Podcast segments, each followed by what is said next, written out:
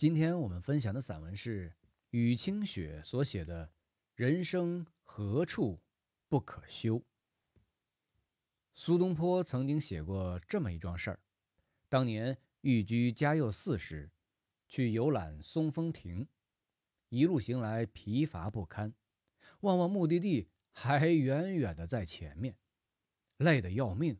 这什么时候才到啊？却忽而一转念。想到此间有什么歇不得处呢？短短九个字，直如当头棒喝，逆旅艰辛，何处不可暂歇？事事都在一念之间，没有方向的人生是迷茫的，困囿于规划的人生亦不免乏味。凡大事当有远虑高瞻，临机关头亦当有质变。我们的思维常常被定式限制了自由，目的地是那间清爽凉亭，便一心想要到了那里才歇歇腿脚。此时疲累，此地休息。其实再自然不过，都是被那远处的目标晃了心神。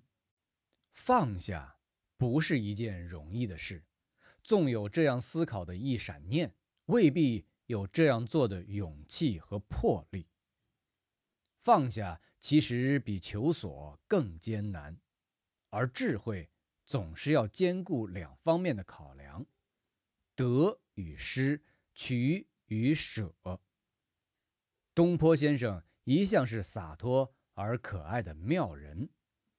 古书上有个历史悠久的笑话，是这么说的：有一个读书人问另一个读书人，东坡先生留下那么多诗词物事，你最喜欢哪样？听者施施然答道：“东坡肉。”令人不禁莞尔。而苏东坡在晚年自嘲平生的一句诗是。问汝平生功业，黄州、惠州、儋州。他一生旷达，却命途多舛。当王安石轰轰烈烈变法之时，他抱着一腔热忱，直言反对。可王安石官场沦落，保守的司马光掌权之时，他却又豁地站出来，凭着良心。一一诉说变法的佳处，这般不与世俗妥协，不失磊落，难免一生都落在贬谪途中。穷则独善其身，达则兼济天下，一直都是读书人的理想。当文人失意官场，他们做了什么？汤显祖当年在遂昌剪虎除患。兴办学院，除夕夜放囚犯归家，把一个小小的县令做得不亦乐乎。苏东坡呢？